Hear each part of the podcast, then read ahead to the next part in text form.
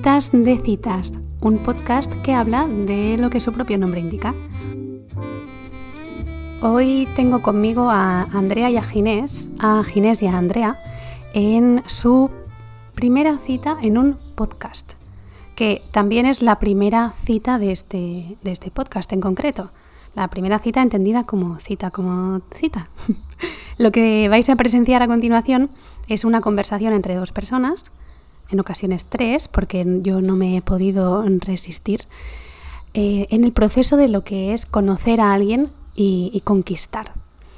Y así como son las citas, con sus nervios, sus silencios, sus reflexiones profundas, pues lo que pasa en las citas. Oye, ¿de qué hablas tú en las citas? Además, como plato principal, hoy tenemos una gran, gran pregunta, que es ¿por qué hoy en día es tan difícil conocer a alguien? En concreto, en este episodio recrearemos una primera, una segunda, una tercera y una cuarta cita. Si habrá o no una quinta, eso ya dejo que, que lo juzguéis. Primera cita. Bueno, Ginés, Andrea, ¿qué tal? ¿Cómo estáis hoy? Muy bien. Muy bien. ¿Y Todo tú qué tal? Del 1 al 10, ¿cómo van esos, esos nervios? Un 12 igual. Sí. ¿Sí? Yo Sí, no, sí, yo, verdad que sí. yo no. Yo estoy, no, tres, nervio tres. Nervio 3. Bueno, mira, entre una cosa y otra se, se compensa. Bueno, para rebajar un poquito, ¿vale? Como estamos en un bar, ¿vale? Estáis en vuestra cita en un bar, yo hoy soy vuestra camarera. Lo primero que os voy a preguntar es ¿qué os apetece tomar? Andrea, Porque claro, va a pedir según lo que yo pida. Ah, Que cada uno demostrará su personalidad. Voy a pedir un quinto, porque he aprendido que si me pido un tercio se me calienta, entonces voy a pedir un quinto de cerveza. La experiencia. bueno, Ginés. muy bien. Muy buena lección. Yo iba a pedir un tercio porque a mí no me da tiempo a, a- a que se caliente. Vale, pues un quinto y un tercio marchando.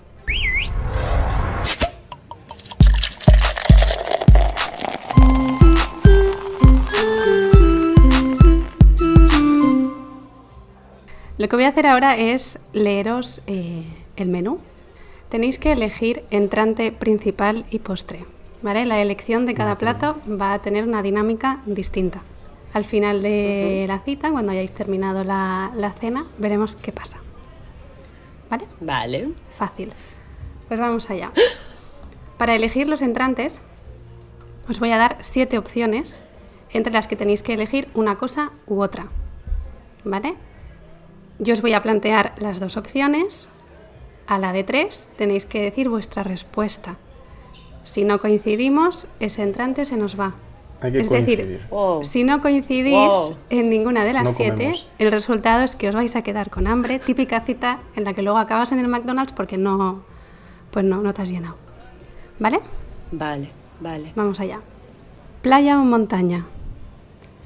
Una, dos y tres. Playa. Playa. ¿Vale? Pizza con piña o sin piña. Una, dos y tres. Sin Sin piña. piña. Reggaetón o Z tangana. Una, dos y tres. Reggaetón. Reggaetón. Colacao o Nesquik. Una, dos y tres. Nesquik. Nesquik. Joder, os vais a, os vais a hinchar. Comunismo o libertad. Una, dos y tres. Comunismo. Comunismo. Esta era jodida, eh. Arial o Times New Roman. Una, dos y tres. Arial. Uh, Sí, sí, yo soy un primer clásico. entrante que se nos va. Aquí, aquí mal, aquí mal. Está bien, está bien. Oye, el debate es sexy. Último entrante, Barcelona o Murcia. Una, dos y tres. Barcelona. Barcelona. Marcha Torre Fritas, escalo maíz. Van por cuatro. Mesa 24.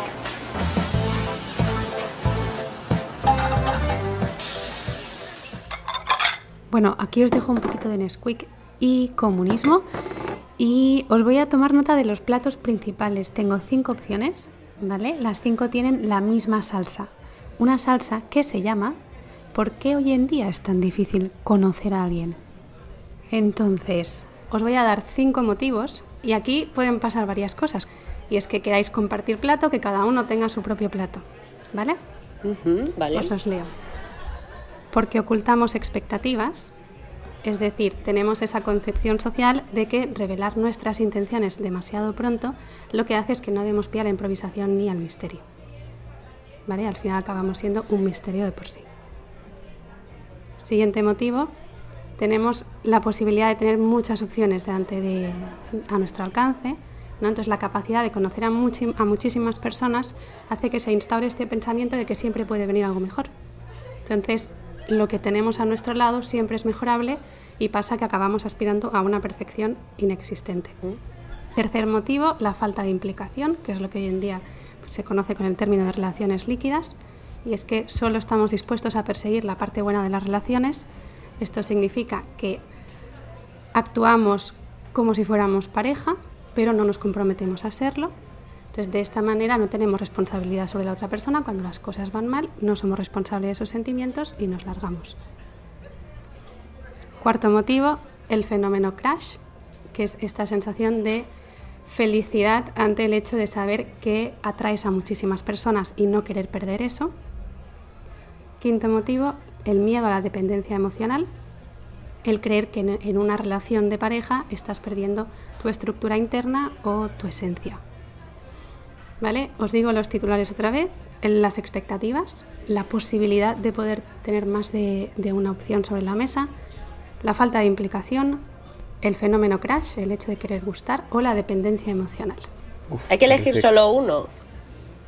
Aquí podéis debatir cada cual que, que dé sus motivos y, y llegaremos a alguna conclusión. Claro, yo es que creo que todos son muy buenos motivos para presentarlos como eh, razones por las que no se solidifican la- los vínculos actualmente.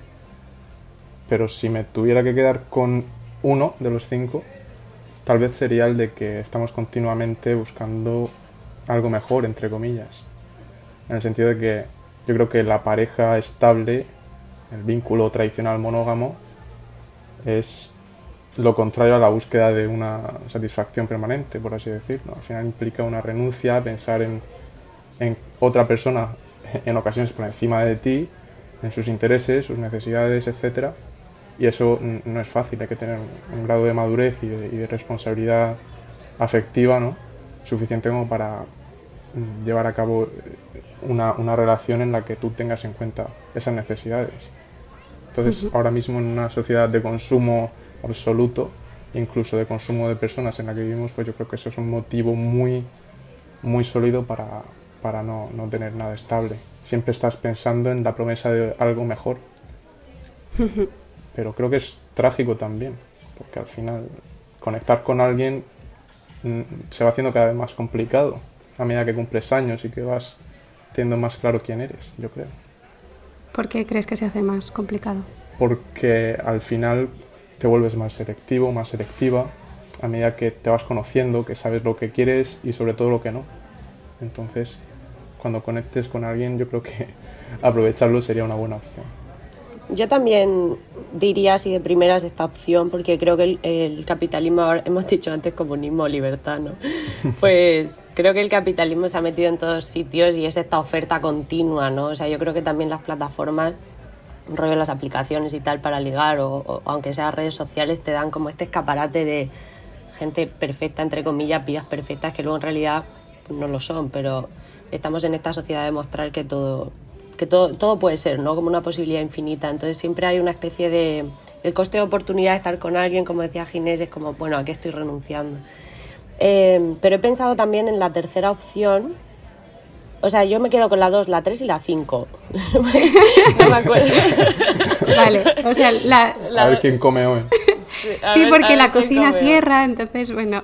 Claro. Pero mm, la posibilidad de tener muchísimas Sí. opciones, ¿tú crees que eso también hace que, que es como que nos cueste conformarnos, quizá? Sí, creo que sí, que siempre hay un punto ahí de decir, jo, es que esta persona, estamos, a- creo que hay muy poco aguante y muy poca paciencia, que en cuanto vemos algo que no nos cuadra, no, es que esta persona no me va por esto, ya, es que fíjate, ha dicho esto, se ha comportado así, ha tenido, no sé. Y em, tenemos poca capacidad de compromiso creo que también ahora, que creo que va vinculada con la, la, la quinta respuesta esta de, o el quinto motivo, em, tenemos un poco de miedo a perder el yo con todo lo que eso implica. Y estamos, yo creo que estamos famélicos del nosotros, pero que se está falseando un poco a veces, ¿no? Porque a mí lo que me sorprende siempre es la búsqueda de cariño. Entiendo la búsqueda de carne, en plan de sexo y punto, pero creo que a veces las relaciones, incluso en las relaciones así más esporádicas o más de usar y tirar, se falsea también un cariño que creo que también es una necesidad humana. Entonces, el, no perderse a uno mismo, el depender emocionalmente de alguien o el, tener ahí un, plural, eh, creo que da miedo.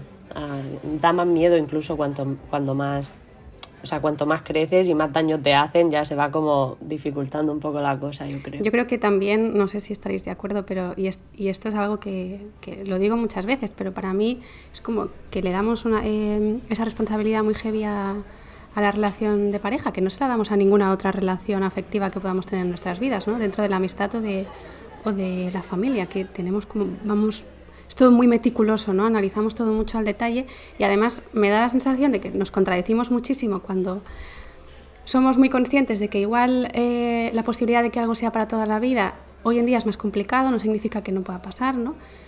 Y a la vez cuando conocemos a alguien es como, ostras, es que no lo sé, ¿no? No sé si esto va a largo plazo. y me parece un poco contradictorio tener esta sensación de no te permites vivirlo porque no sabes si va a largo plazo, pero a la vez eres consciente de que todo tiene, todo tiene pues, fecha de caducidad. Claro, claro, o sea, yo estoy, estoy de acuerdo con eso también, en el sentido de que eh, eh, esos otros vínculos afectivos en los que no ponemos esas cargas, como dices, igual son más sanos, ¿no? Teóricamente, sobre el papel, se supone que en la amistad no hay juicio, no hay exclusividad, etcétera, etcétera, un montón de cositas que sería interesante eh, implementar, ¿no? En el terreno de, de, una relación afectivo-sexual. Pero claro, luego llega a la práctica, sales del papel, eh, irrumpe una persona en tu vida, te lo pone todo patas arriba, solo te apetece estar con una persona, no te apetece estar con 10. Te, entregas al 100% con una y no al 25% con 4. Uh, qué Entonces, es, es, muy complicado. Sí, yo creo que es normal al final que pongamos un poquito más de atención a las relaciones de pareja porque o sea, fingir que es una relación más dentro de tu vida me parece un poco hipócrita, porque no, es así. Yo, eh, bueno, creo que una relación de amistad no, no, no, acaba nunca si es buena y es de calidad o se puede reformular o reinterpretar de muchas formas. Y ojalá las relaciones de pareja también fueran así pero es que pasa una cosa y es que hay un contrato tácito por el cual si yo te digo te dejo te dejo y a partir de hoy no me vuelves a escribir porque eres la persona más pesada del mundo. Entonces, a mí eso por lo menos me crea una inseguridad muy fuerte. O sea que intento controlar muy bien a quién dejo pasar a ese terreno de mi vida porque incluso llegó un momento en el que me planteé que me iba que iba a tener muy en cuenta si, si, si esa persona podía ser un buen exnovio. porque no me, no me, ¿sabes? No me, no me vale que me quieras hoy muchísimo y mañana me trates fatal, no, no lo entiendo y eso me duele un montón no, no, no, eso, en ese sentido no sé cómo funciona la gente y no, no empatizo para nada. La pareja tiene una dimensión muy grande en tu vida al final. Se lleva cosas de ti que los demás no. Yo creo que eso que ha, que ha dicho Andrea de que sea importante para ti que una persona se lleve con su expareja o que sea una buena expareja, que tenga esa posibilidad de serlo, es muy importante porque demuestra que esa persona tiene la capacidad de transformar un tipo de vínculo en otro. Mm. Y eso yo creo que es sanísimo para, para todo. Que, que, puedas entender que, mira, pues hemos llegado hasta aquí, lo que hemos vivido es fantástico, eh, he crecido mucho, he aprendido mucho o he estado genial, pero quiero explorar otros caminos o, o quiero conocer otras personas o quiero estar solo, sola. Creo que, que, que saber eh, aceptar eso, el saber que, que, todo tiene, entre comillas, una fecha de caducidad, como te has dicho antes, creo que, es parte de, de la evolución personal y sobre todo en materia amorosa. Y además que tú... Ah, tía Andrea, es tu cita. Ay, perdón, perdón. No, para mí el, el, vínculo no tiene fecha de caducidad. O sea, es que esto me parece también una, una, una, patraña. O sea, es que no. ¿Cómo puede tener un vínculo fecha de caducidad si es bueno? Y es, o sea, yo creo que con un 90% de mis ex, que tampoco es que tenga 500, pero, o sea, más o menos importantes, con bueno, con los que han sido relevantes sí que sigo teniendo relación. Y es una relación muy limpia eh, y muta con el tiempo, pues como mutan los amigos, al final los afectos mutan también. Entonces eso es lo que no... No, no sé por qué, por qué actuamos así cuando estamos en pareja. Imagino que es por una cuestión de dolor. De no, no puedo hablar contigo, me haces daño, me alejo. Pero creo que eso también tiene un momento de vigencia y luego se puede recuperar el contacto de alguna forma. Me parece Claro. tristísimo que no sea así. Ya. Supongo que antes cuando hablaba de fecha de caducidad también eh, me refería un poco a, a los sentimientos, ¿no? La relación con esa persona mm, puede tomar muchísimos caminos, Claro. ¿no? Pero a veces ahí sí que ese miedecito a que las cosas cambien y cómo puede afectar ese cambio a, a la persona que tenemos al lado. Y lo de tener una relación sana, que lo habéis mencionado varias veces, al final también hay que saber que eso es un, un trabajo que se hace entre dos, ¿no? Al final no, yo no soy, hola, soy Marta, eh, me dedico a esto y soy una persona sana. Eso no es algo intrínseco a nosotros. Entre dos o, o entre, Entre- más de dos. Muy bien, Ginés, muy bien. bueno, yo creo que vamos a, no, porque desde cocina me están mirando. Vamos a, a poner un poquito de, a ver, eh, hemos quedado en la posibilidad de tener muchas opciones y en la dependencia emocional con, con patatas o con ensalada. Con patatas. Con patatas. Con patatas. Con patatas. Perfecto.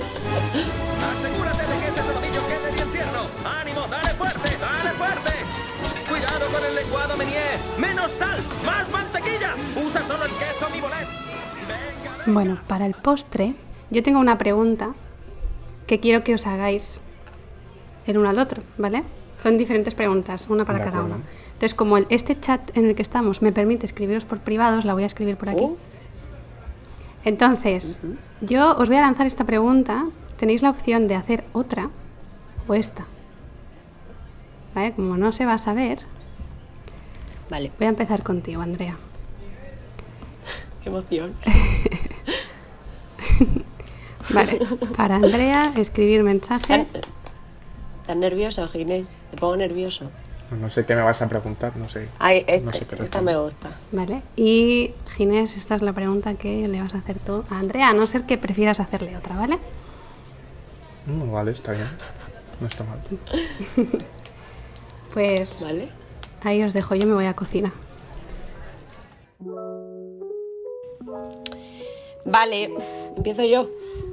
Claro. ¿Qué esperas que salga de aquí? ¿Esperas algo?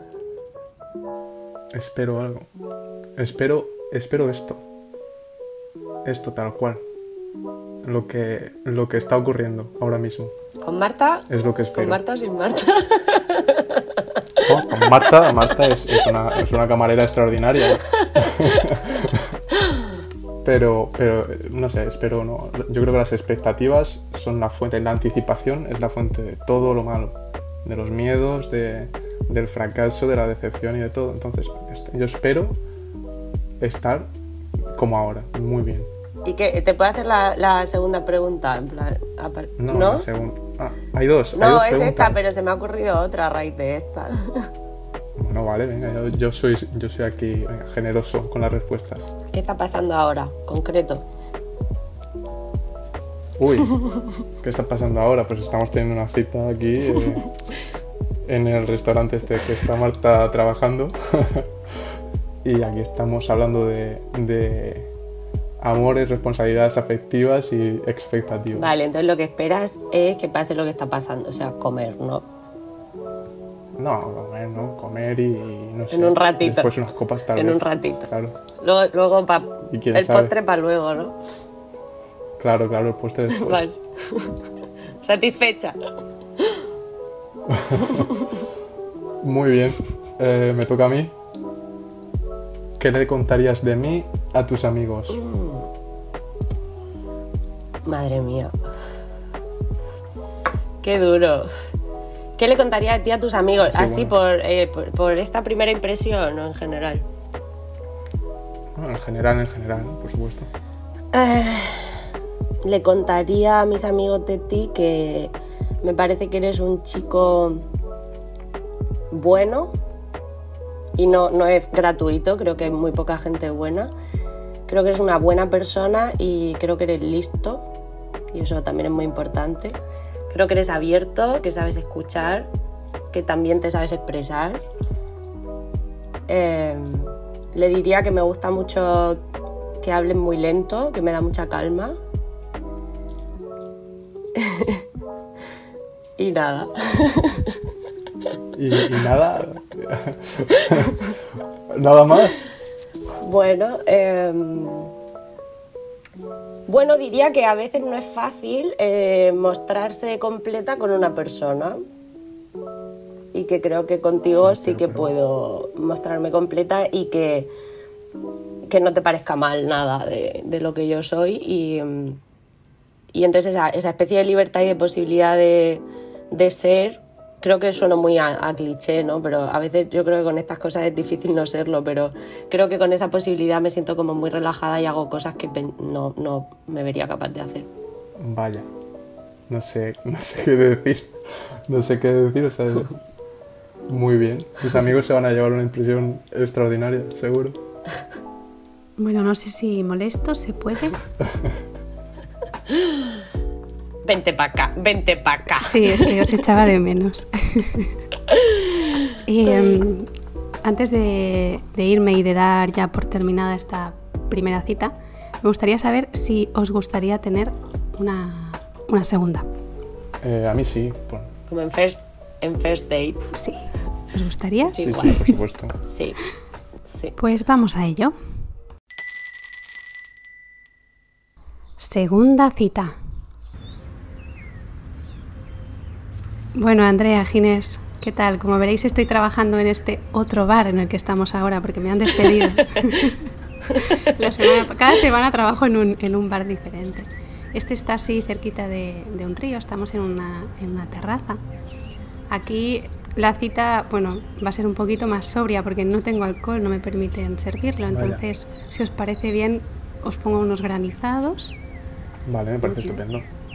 ¿Vale? Y, y tengo crepes, o sea, no puedo daros a elegir entre muchos entrantes ni nada. No sé si tenéis preferencias con el crepe que os apetece tomar. A mí Nutella. Yo soy un clásico, ya he dicho antes, con la letra, pues con los crepes igual. ¿Vale? Crepe de Nutella ahí. No, Nutella.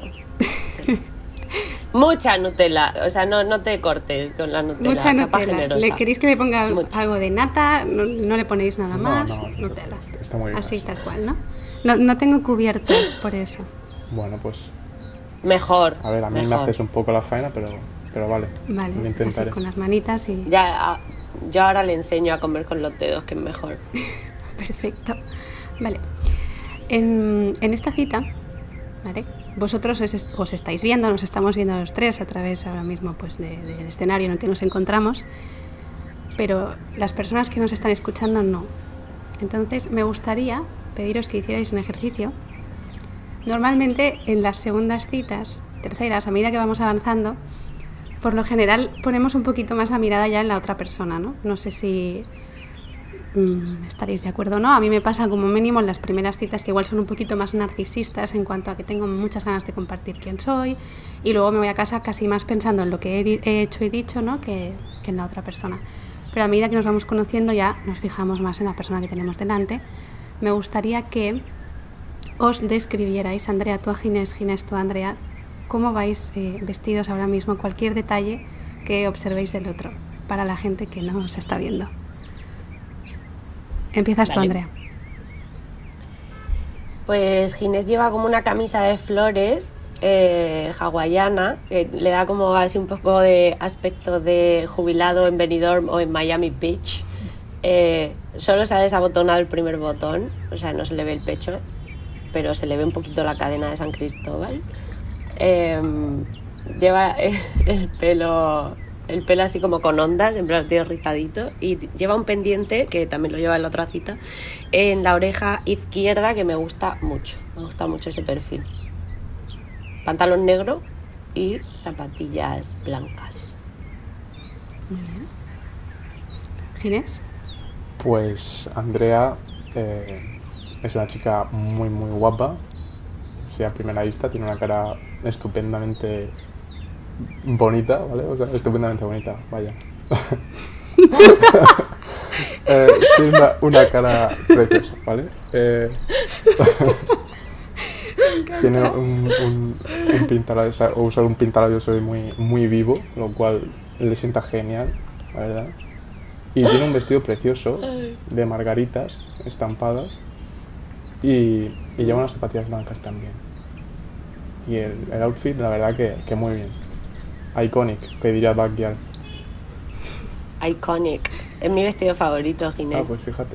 Además lleva un, un collar con una esmeralda que es también precioso. Sí, lo más importante que tengo. Os habéis puesto guapos para la cita. De que, que mínimo, ¿no? La segunda. Ya sois eso. Ya estamos más, más nerviositos, yo creo, ¿eh? ¿Sí? ¿Estáis más nerviositos? Yo sí.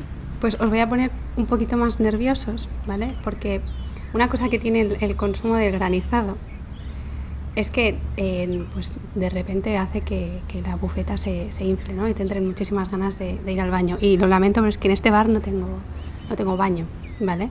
Vaya. Uh, Resulta, Pues a ver si, a ver si- que... si, Sanidad va a decir algo al respecto. ¿eh? Sí, no sé, la semana que viene probablemente esté en otro, entonces a mí me la suda. O sea, aquí ya cada bar que haga lo que típico. quiera. Típico. Em, la cosa es que la casa de Andrea está muy cerca, ¿vale? Así que bueno, tenéis esa opción, porque Ginés es que ahora mismo tú estás que no puedes más, ¿vale? Vaya. Pero estás en ese momento, ¿sabes cuando te meas tanto que no, es que no puedes escuchar a la otra persona? Sí, sí, sí. No te puedes concentrar, ¿vale? Entonces, cabe la posibilidad, no lo sabemos, es un interrogante de que en casa de Andrea estén sus padres. Vaya, segunda Vale. cita. Segunda cita, Padres. ¿vale? Padres. No seremos Entonces, aquí Padres. los más rápidos del oeste aquí. Pues ahí va la pregunta. Esta es una pregunta abierta. Me gustaría saber vuestra opinión eh, en lo que se refiere a la importancia que vosotros le dais a que vuestros padres conozcan a la persona que estáis conociendo. Por ejemplo, en mi caso personal, a mis 29 años de edad, mis padres solo han conocido a una persona de mi vida que es mi ex, porque yo soy una persona que le doy muchísima importancia a eh, involucrar a mi familia en mis asuntos amorosos. Entonces, para mí, por ejemplo, que mis padres conozcan a alguien es que la historia eh, va muy bien. Me gustaría saber vuestros casos. Pues en mi caso ocurre exactamente lo mismo que en el tuyo. Eh, mi familia solo conoce a una de las personas con las que he estado en mi vida. Y en general soy una persona muy reservada. Muy reservada en, el terreno de las relaciones que tengo, de la gente a la que conozco, etcétera, pero no solo con mi familia, sino incluso con mis amigos. No soy una persona que cuente las cosas hasta que no las tenga medianamente claras. Entonces, en mi caso es muy importante, le doy mucha importancia. Y antes que, antes que tomar ese paso de presentar una pareja a mis padres, pues me lo tengo que pensar mucho y tiene que ir también fantástico todo para que me, me lance a hacerlo. Yo soy todo lo contrario. Eh, mi casa está abierta a todo, bueno, ahora menos por la pandemia, pero no porque yo no sea así. O sea, yo meto a todo el mundo a casa y creo que mi familia ha conocido a toda la gente importante. O sea, siempre. Y digo gente, no digo pareja. O sea, si, si es amigo, si es persona que estoy conociendo, pero ya con visos a... Es que yo no hago esta distinción tampoco. En mi familia, yo tengo una relación súper estrecha con mi familia y mis padres y mis hermanos saben todo lo que me pasa. Todo. Incluso a veces con un grado de detalle que quizás no, no es conveniente, pero también yo soy escritora, entonces eh, mis intimidades están bastante expuestas muchas veces, ¿no? Y lo necesito, funciono mejor así. Yo tengo muy buena relación con ellos y mm, me gusta además que creo que cuando conoces a la familia de la persona la tratan mejor de alguna forma. Es como que formas parte ya de... eh, Bueno, sabes de dónde viene un poco y eh, mm, creo que viendo la casa de una persona se pueden entender muchas cosas también y, conociendo a, a la gente que con la que convive o que bueno que es importante para esa persona. Entonces yo intento como siempre mezclar mucho a todo el mundo. La gente que es importante para mí entra en casa y, y en todos sitios. Yo es que pienso que a nivel mm, de pareja, eh, presentar tu familia a alguien implica, un- no sé si, si, si lo compartís, pero implica una cierta carga para esa persona el, el- Sí. el conocer a tu familia ¿no?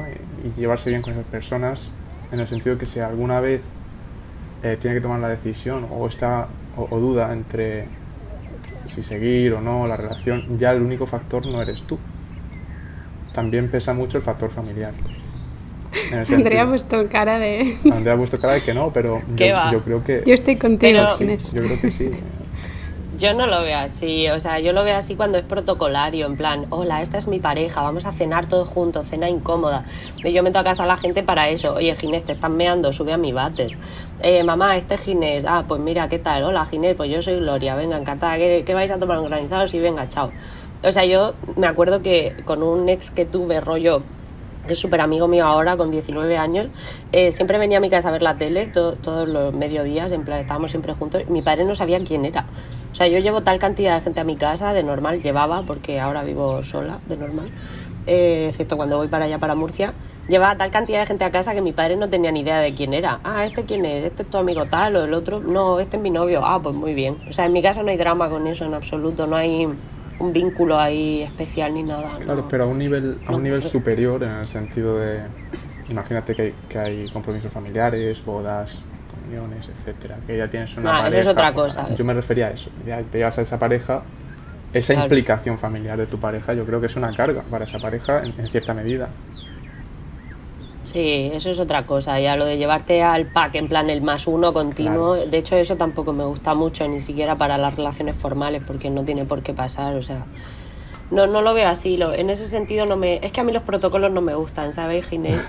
Algo, algo no, sé oído. si, no sé si lo has Algo notado, no sé si lo has notado, que me como el crepe con las manos y todo. O sea, no me gusta mucho lo que se tiene que hacer, me pone nerviosita. La buena noticia es que es que los padres de Andrea no están en casa, ¿vale? Ah, pues entonces Así subo un momento, Vale. hago un pis Tú y- sube. y bajo, ¿vale? Un pis Vea, rápido, ¿vale? venga. Y, y bajas, porque mi, mi siguiente pregunta era, ¿os vais a quedar en casa? ¿Vais a pasar qué tiempo vais a pasar en casa? ¿No os vais a quedar en casa? Podéis contestar superficialmente a la pregunta. Yo creo que él no va a No, querer. no, no quiero porque si llegan sus padres me, me voy a, a- a violentar muchísimo. Entonces eh, prefiero, prefiero lavarme las manos y bajar. Tercera cita. Hombre, Ginés, Andrea, ¿qué hacéis en este chiringuito de la playa donde estoy trabajando ahora? Pues fíjate, yo no sabía ni que íbamos a estar en el chiringuito. Mírame, vengo con vaqueros y no sabía que íbamos a estar en la playa. Sí, viene sin bañador, viene. Pero ¿cómo vienes ¿Te a la playa sin normal? bañador? Sí, bueno, es que, joder, no sé, no, sé, no, no, no, no tenía intención de bañarme, todavía está muy fresquita el agua. Sí, en verdad sí.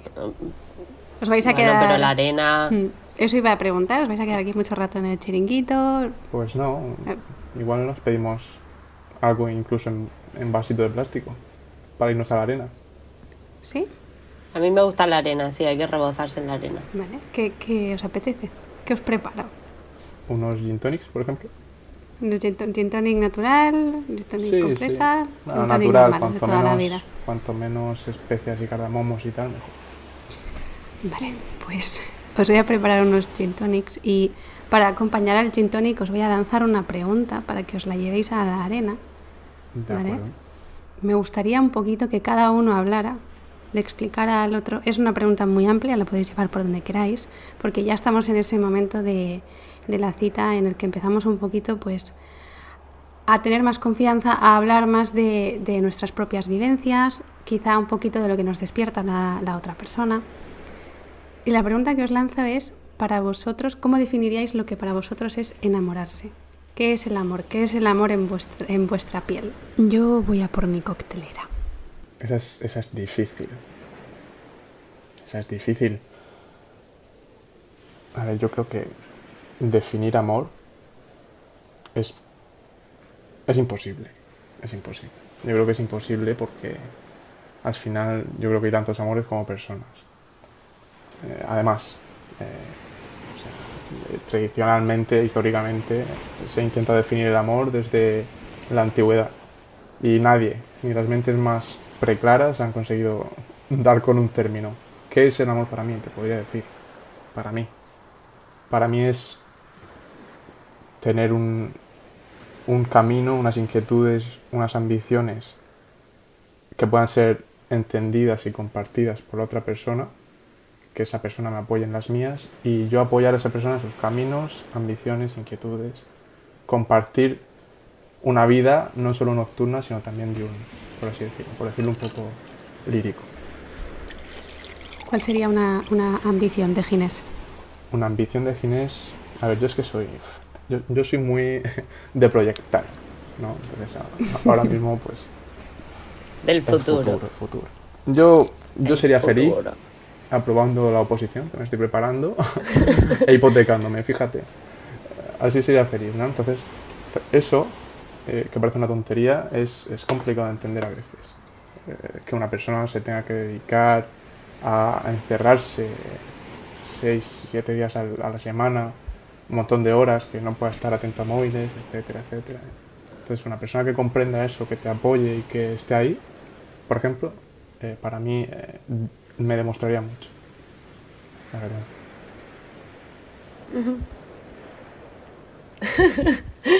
¿Qué es el amor para mí? El amor para mí, sí es verdad que depende de cada persona, cada persona te despierta un tipo de amor diferente, pero, o sea, tal y como yo lo vivo, el amor para mí es encontrar a, e- o sea, esa persona la, la más especial, como si, no sé, como encontrar de pronto oro, ¿no? Entre piedrecitas. En estas que hay aquí en la playa, de pronto ves un montón de conchitas y piedrecitas y tal, y de pronto ves una pepita de oro y dices, wow, qué suerte tengo. Eh, me la voy a quedar así, tal cual, porque no quiero deformarla, no quiero hacerme un collar con esto, no quiero, me parece increíble y hacia donde quiera evolucionar esa piedrecita, pues que lo haga, ¿no? Y, y qué guay si puedo ser partícipe de eso y, y alentar a, a esa persona a, a dar lo mejor, a expandirse, ¿no? A dar lo mejor que tiene. Me parece que bueno, está un poco relacionado con estos detalles que hacen que la persona sea única y que no haya dos personas iguales, que ya de por sí somos todos únicos y tal. Pero creo que hay algunas personas que consiguen hacernos clic por dentro y nos hacen llegar a partes de nosotros mismos también como inexploradas y, y creo que, que tiene un poco que ver con eso, con esa especialidad. Pero luego en la práctica, en lo que sientes en el cuerpo, es... em, eh, para mí es algo muy físico, es muy físico, es como, como si me invadiera otra cosa por dentro, en plan, hay otra cosa lo- fluyendo dentro de como mi lo de la gallina. cuerpo. La gallina de los ¿Qué- es experimento, no sé eso? si lo conocéis. Eh, en, en el libro este hiper famoso de, de Roland Barthes de Fragmentos de un discurso amoroso, no sé si en ese libro en concreto o en, o en el discurso amoroso en general, en lo que es el seminario que dio, dice que bueno, ha- había un experimento en el que a una gallina se le atan las patas, ¿de acuerdo? Se la pone sobre la mesa y, con, y desde el pico, con una tiza, se dibuja una línea. ¿Vale? Al principio la gallina revolotea un poco, tú dibujas la línea y se queda quieta. Entonces desatas a la gallina, pero ella piensa que lo que la tiene atada es esa tiza, esa línea de tiza. Entonces, a nivel físico, yo creo que cuando conoces a alguien y se, se mezclan esas sustancias bioquímicas o, lo que sea, se produce ese revoloteo, ¿no? Te han atado. Te han atado, pero luego hay una línea de tiza que esa persona dibuja y que es lo que hace que, aunque se vayan esas cuerdas que te atan o, esa, o esos neurotransmisores o hormonas, llámalo X, hace que te quedes ahí, embobado, hipnotizado. Mm. Creo que, que es, que es algo así. Sí, no sé, pero, pero para mí es algo como visceral, o sea, tiene mucho que ver con, con lo más primario del ser humano, casi con comer. O sea, hay veces que me dan ganas de fusionarme hasta el punto de no. De, de, de eso, de ser uno, ¿no? O sea, de lo que es la fusión en sí misma. O sea, es como comerte a cachitos la otra persona y quedártela dentro, digerirla, una cosa así. Y. em, no sé, creo que lo veo de una forma muy física y también se asocia un, un vértigo brutal, o sea, va, va de la mano. Es como si estuvieras ya muy alto y sabes que, que puedes caer de alguna forma. Eh, no sé, creo que se, se vive diferente cuando se quiere. Pero es interesante también, que me acabas de recordar otra cosa, que es que el vértigo no es lo mismo que el miedo al vacío, porque en el vértigo hay un componente de seducción. El vacío en parte te seduce y en parte te da miedo. Entonces eso es muy interesante que lo hayas llamado vértigo porque sí, tiene ese componente también. Sí, no sé, yo, yo creo que quiero con tanta intensidad que a veces me asusta. Porque es verdad que yo, o sea, dentro de todo esto de no tener protocolos a la hora de querer y de poder aceptar prácticamente cualquier cosa si la entiendo y la, la- y forma parte legítima de la otra persona. O sea, no sé si esto va a ser recíproco por un lado y cuánto voy a sufrir si me quedo vinculada a esta persona de la forma que sea. Entonces, em, lo siento de una forma tan sumamente potente que me, me acojona. No sé cuándo me voy a liberar de eso realmente.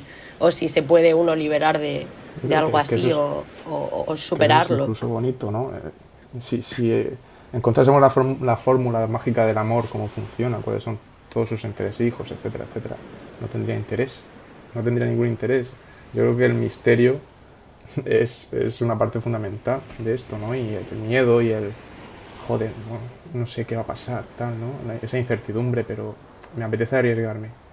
Me apetece, incluso tengo derecho a arriesgarme, tengo derecho a que me rompan el corazón. ¿De acuerdo? Creo que, yo creo que eso está muy bien y es bonito.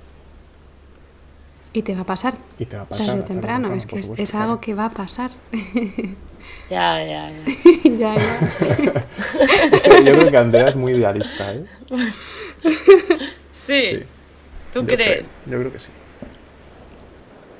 ¿Por qué? No, o sea, antes has dicho que, que no, me niego a que el amor tenga fecha de caducidad, ¿no? Que, que se tenga que acabar el vínculo. Claro. Bueno, yo creo que, que, tristemente, pues, no fecha de caducidad la permanencia de esa persona en tu vida, pero el tipo de relación, en muchas ocasiones, además, no es por ponerme analítico, pero las estadísticas hablan, ¿no? Y, y al final, pues, si- de los matrimonios más de la mitad acaban en divorcio, por algo es, ¿no? Pero sabes que sí soy idealista y sabes por qué? Porque, cuéntame. Porque creo que las cosas están mal hechas. O sea, tengo esta, esta profunda convicción en absolutamente todo y, y no quiero alargarme porque estamos hablando de citas, pero me parece que la manera de entender el amor que, tiene, que tenemos socialmente no tiene nada que ver con lo que es el amor. Es que el amor no es eso, el amor no es te tengo, te poseo, te ato y cuando ya no me das lo que quiero te olvido y te no. aparto. Eso, Eso no es es el amor. Y creo que tenemos mm, sucedáneos de, de amor continuamente. Entonces, a veces me planteo que si estoy preparada o dispuesta o resulta natural en mí ofrecer un amor puro, lo que digo es que llevo mucho cuidado con a quién se lo ofrezco. con qué voy a recibir y qué va a pasar después, cuando se acabe la feromona, cuando se acabe todo ese chute de, wow, eres lo mejor, mm, como decías tú a veces, la cristalización, ¿no? Cuando, cuando comentamos este tema y tal, em, ¿qué va a pasar después? Cuando venga un momento malo, o cuando yo no sea tan guay, o cuando tú no seas tan guay. Y esto es el amor de verdad, o sea, es que no, no son las pelis de Disney ni las americanadas, el amor es eh, estar con alguien cuando está vomitando a tope y la tienes que llevar a urgencias y, y quedarte ahí a su lado, o que estés llorando a las 3 de la mañana y alguien te coja el teléfono y te diga voy para allá. O sea, esto es el amor. Y el amor así no debería acabar nunca, menos cuando se han compartido tantas cosas importantes. Creo. Sí, sí, toda la razón. pues sí, es así, razón. joder. Tengo razón, sí, sí. hostia. Hay una anécdota de- del documental de, de Pau Donés que hizo con, con Évole sobre la transformación de los vínculos. Y es que Pau Donés, en las últimas semanas de vida, estaba en, se retiró al, al Val d'Aran y, y estaba con su exmujer, su hija y el marido de su exmujer allí. Entonces él, Tal cual. eh, claro, él, él dijo, dice yo con mi exmujer, o sea, tuve el matrimonio, tuve a, a mi hija, etcétera, y ella pues después se casó, ahora somos amigos, dice, esta mañana me ha levantado ella para darme la medicación. Claro que Esa sí. persona está ahí, Claro que sí. está en tu vida, Hmm. permanece en tu vida, aunque el vínculo ya no sea un matrimonio. Ni, ni- Claro, es que eso es el amor. Eso es amor, al final. Eso es amor. O sea, yo prefiero mil veces tener un bebé con un amigo que sé que va a estar siempre en mi vida que con un crash de pronto que sea maravilloso y que mañana sea un puto desconocido. Eso no es el amor. Es que es eso lo que digo, que está mal, la teoría está mal. Yo no, yo no tengo miedo a eh, desenamorarme, a que no, yo tengo miedo a cómo funciona el sistema. O sea, tengo miedo a que todo el mundo actúa de una forma que para mí es deshumanizada y totalmente impersonal. No funciona así. Yo no te quiero como pareja, te quiero como otra cosa. Perfecto, te voy a cuidar hasta el final y nunca te voy a hacer sentir mal. Y, de verdad, en mi experiencia, cuando esto funciona así, tanto cuando te rechazan como cuando tienes que rechazar tú, no hay un rechazo porque hay un amor de base. La gente se cuida y no hay trauma, no hay dolor, pero actuamos como consumiendo. Consumimos personas, las cogemos, las dejamos, ahora no me interesan, me voy a por otra persona y no me des el eso, por es culo. el tiempo, Eso no es es, el amar. en que vivimos también, porque al final el amor siempre Ya. ha tenido dos componentes, que es el biológico y el, y el cultural. Pues a lo largo de la historia está el amor cortés, el, el romanticismo, etcétera, etcétera, ¿no? El amor libre. Pero ahora nos ha tocado el consumo de personas capitalista absolutamente, ¿no? En el que tenemos un escaparate que es Tinder, Bumble, llámalo X, eh, o incluso Instagram, ¿no? Y, y nada, pues ahí... Qué bueno, guay. una cosa es que tiene que pasar la máquina por la playa, entonces necesito ya que, Ah, vale, sí, sí. Vamos a dar que un os- paseíto. que- Nos vamos, que nos os vamos. vayáis, ¿vale? Cuarta cita. Hola, servicio de habitaciones. Llamo por el Sandwich Club de su carta. No, no, no, no, no. Solo quiero que lo escriban correctamente. Hola, soy eh, la chica del servicio de habitaciones. ¡Hombre! Yo os he visto en tres bares ya. Bueno, eh, os traigo... Ginés, me da un poco de miedo, Esta- me da esta- un poco esta- de esta miedo mujer esta chica. mujer nos está siguiendo, eh, te lo digo. Esta chica nos está siguiendo un poco. Además, el, el- el- el cuadernito este de, de apuntar las comandas no era tal, era una- un blog de notas que lleva ella. Era un blog de notas. Estoy, estoy obsesionada con, con vosotros, pero os juro, esta, ¿Qué quiere? esta ya para mí es la última, luego ya voy a dejar que voléis, ¿vale? De acuerdo. Para esta cita os traigo un, un juego, ¿vale? Es un juego de... de- es un, un trivial de preguntas sexuales, ¿vale? Vaya. Wow, Sí. me encanta. Tengo... Son preguntas re- relativamente eh, políticamente correctas, ¿vale? Tengo 10, entonces, veis los colores, ¿verdad? Hay cuatro colores, hay rojo, azul, amarillo y violeta. Vale. ¿Sí? Sí. ¿Sí? Empiezas tú, Ginés, me dices un, un color, cojo la Violeta. primera que haya. Violeta. Vale, la cosa es, serán cinco preguntas para cada uno, ¿vale? De acuerdo. El ganador o la ganadora de este juego, eh, bueno, el perdedor o la perdedora deberá concederle el deseo que el ganador o la ganadora quiera la próxima vez que os veáis y en la que quizá estoy presente, quizá no.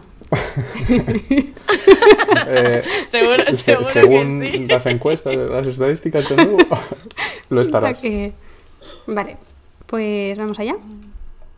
Es pregunta y os doy tres respuestas, una de las cuales es correcta, ¿vale? Vale. Venga, Ginés, ¿qué técnica de masaje consiste en recorrer la espina dorsal de tu amante con las manos por los costados? ¿Vale? Vale. Tres opciones. A. Petrisage. B. Lingam. C. Tapotement. Eh, la C. Tapotement. Sí, tapotement.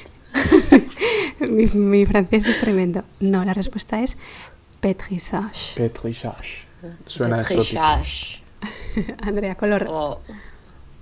Amarillo. Bueno, te los tengo que enseñar, ya sabéis los colores. Amarillo. Vale.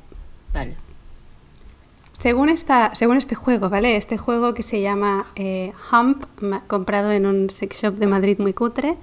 Según este juego, ¿cuál es la fantasía sexual más común entre los hombres? A. Hacer un trío. B. Dominar, o sea, ser la pareja dominante. C. Tener sexo con una modelo. Por favor. Hacer un trío. Hacer un trío. Antes de darte la respuesta correcta según este juego, Ginés, eh, ¿tú estarías de acuerdo? Sí, porque eh, Marta. además Marta. no, no, es, no es que esté de acuerdo, que lo estoy. Es que además espero que sea la respuesta correcta porque no quiero que se nos tenga como tan simples para que sea la C, la correcta. No, tan simples como la C, no. Tan machos como para la B ser dominantes, sí, la B. No. Qué no, triste. no. Ginés, color. Qué triste, La verdad es que sí. qué triste. Rojo. Bueno, este juego está lleno de, de preguntas, por eso las he obviado. Rojo. Joder. Ginés, es que a ti te tocan los tecnicismos. Venga, Vaya. ¿te conoces el Kama Sutra? O sea, conozco el Kama Sutra, pero no entero. no tengo tanta flexibilidad. Vale. ¿En qué postura del Kama Sutra la mujer se posiciona encima del hombre dándole la espalda? Vale. ¿Vale? A. El cuervo. B. El columpio. C. El loto. El loto. C. No, el cuervo. Vaya, fíjate. A ver, Yo habría dicho el columpio. Yo habría dicho re- Yo- reverse cowgirl, pero también hubiese dicho el columpio, pero el cuervo. Andrea, Vale. Eh, rojo. rojo. Vale. Venga, si la mujer se sienta sobre el pene del hombre y empuja fuertemente hacia abajo, ¿qué conseguirá el hombre? A. Si la mujer se sienta encima del pene del hombre y empuja fuertemente hacia abajo, o sea, metiéndote la ente- entera. eh, eh, si entendemos que el pene se introduce en el interior, ¿vale? Andrea Claro, te los tecnicismos. Un momento, te no, porque es que la pregunta realmente es, es- da pie a pensar que estás sentada, ¿no? Vale, Como- vale. A, un Sí. orgasmo más intenso. B, orgasmos múltiples. C, estimulación prostática Eh, para el hombre. para el hombre. Eh, estimulación prostática. Mini punto para Andrea. Vaya. Ginés. ¿eh? A ver, en realidad lo he hecho un poco por, de cajón porque no tienes por qué correrte en ese momento. Bien, muy bien. Claro. Claro. ¿Color? Eh, azul. Azul. Uh, hace calor. Ginés, creo que esta- este punto te, te lo vas a llevar. Pues espero llevarme alguno. ¿Cómo se llama el acto de permitir que otras personas te vean mientras practicas sexo? Ah, y este lo tengo que saber, ¿no? A. Voyerismo. C. Ay. B. Exhibicionismo. C. Masoquismo. Diría la B, exhibicionismo. Exhibicionismo. Muy bien, Gina. En esas lides, ojito. Voyerismo soy, soy yo trabajando en el bar viéndoos. Sí, y en el hotel ni te cuento. Andrea. Vamos a por una lila. Venga. Una lila. ¿Cuántos minutos dedica una pareja de media a los preliminares? A. 14 minutos. B. 21 minutos. C. 32 minutos. Lo- eh, Menos. ¿cu- ¿Cuál era la mínima? 14. 14. 14 es la respuesta correcta. Qué Dos triste. puntos para Andrea. Muy, poqui- muy poquito. Hay un libro de Pau- Paulo Coelho, eh, en plan aquí, que yo me lo leí de, de adolescente, que se llama 11 minutos. Dice que esa es la duración media de un polvo. Vaya. ¿Todo? Porque aquí solo te, te habla de preliminares. Todo. Joder. Bueno, este libro decía eso. Mm. Nos quedan dos preguntas a cada uno, Ginés. Quedan dos moradas, una azul y una amarilla. Una, una de las violetas, de nuevo. Vale, esta es pregunta para Ginés que me gustaría que Andrea corroborara también, ¿vale? Antes de dar la Vale. respuesta. Según este maravilloso juego, ¿a qué hora del día suele alcanzar su punto máximo de deseo sexual la mujer? ¿A qué hora del día? ¿A qué hora del día? Está- estamos así que no podemos aguantarnos. A, 8 de la mañana. B, 3 de la tarde. C, 8 de la tarde. Yo diría a las 3 de la tarde. Vale. Yo diría a las 8. ¿A, a las 8 de la mañana, de la tarde o de las 2? de la tarde, de la tarde. Vale. No sé. 8 de la tarde es la respuesta de Andrea. 3 de la tarde es la respuesta correcta para Ginés. 2 a 2. Bien, bien. No es cierto. 3, de la tarde ya. No, No es verdad. A las 3 de la tarde acabas de comer y te quieres dormir la yo siesta, también ¿no? diría 8 de la tarde para mí. Venga. Lila, azul o amarillo. Azul. Vale. ¿Qué le excita a alguien que tiene osfresiofilia? Osfresiofilia. A. Los olores fuertes. B. Las verduras. C. Los pies. Los olores fuertes. O los pies. Los olores fuertes. Los olores fuertes. Punto para Andrea. Sí. 3 a 2, Ginés, tienes que, es que, que- tienes que acertar esta, así que amarillo o lila. Bueno, pues lila, que me ha ido bien. Lila. ¡Uh! Un poquito de entender cómo es la vulva. Venga. Buenísimo. Buenísimo. Vale. ¿A qué parte de la vulva de la mujer corresponden los labios mayores? Labios mayores. Sí, sí. Serían A, los labios externos, B, los labios internos, C, la cerviz. Los labios externos. Los labios externos, Sí. correcto. Ahora mismo estáis empatados a tres. Queda una pregunta para Andrea, así que si hay, desem- si hay desempate, no os preocupéis que tengo muchas. tarjetas.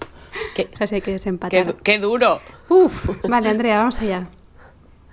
Vale. ¿Qué tipo de látigo es el más suave? Te voy a dar tres Este lo materiales. tiene que saber, Andrea. Este lo tiene que saber. Yo no lo sé. no lo sé. Piensa en los materiales, ¿vale? El látigo de, de Vale. cuero, el látigo de látex o el látigo de caucho. El látigo de caucho. ¿No? No. Me ha sonado así más blandito. Es el de látex. látex. Fuck. Sí. No.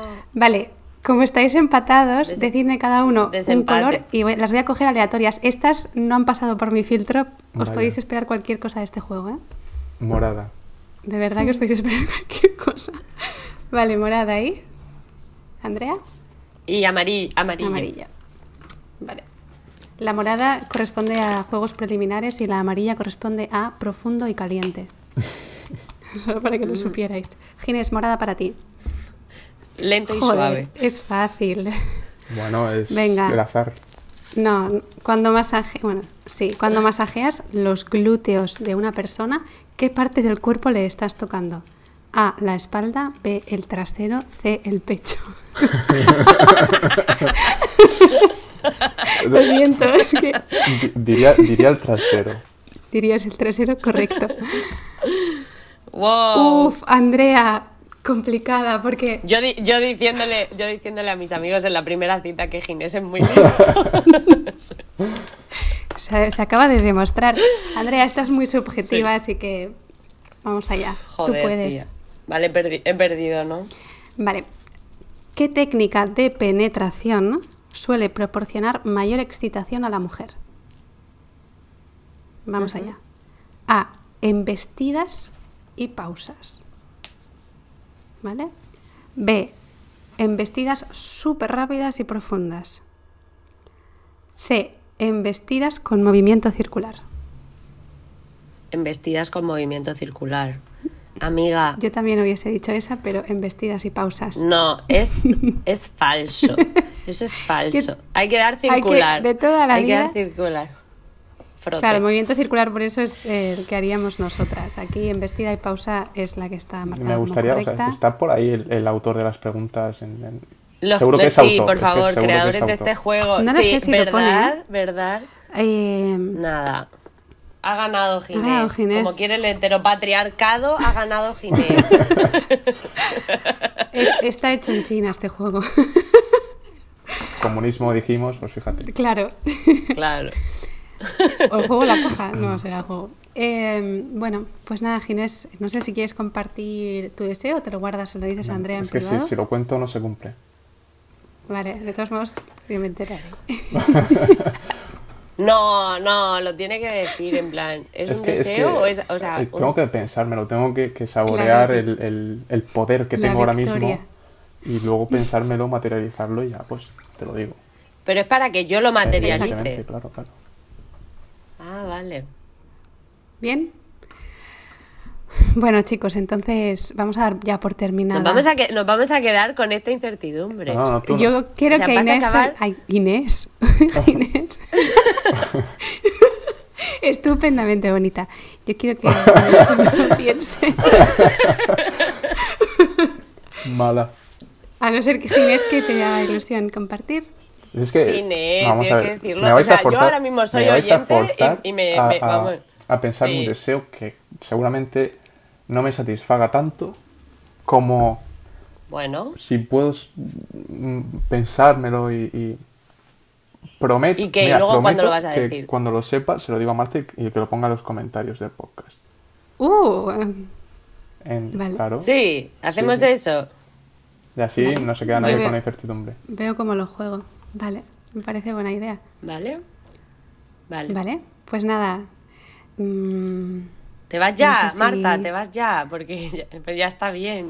Sí, eh, eh, es que no, una cosa, Me antes de, que- de marcharte, si nos dejas una tarjetita de estas de no molestar, yo estoy- bueno, vea, sí, me voy, no, me voy, me voy, que tengo muchas habitaciones que sí, sí, gestionar. vete ya, vete ya. Nada, Vete un ya, placer, ¿eh? espero que también lo tengáis vosotros hoy. Sí, un y un placer. placer, sí, totalmente. Vale, hasta luego. Hasta luego. Adiós. Adiós.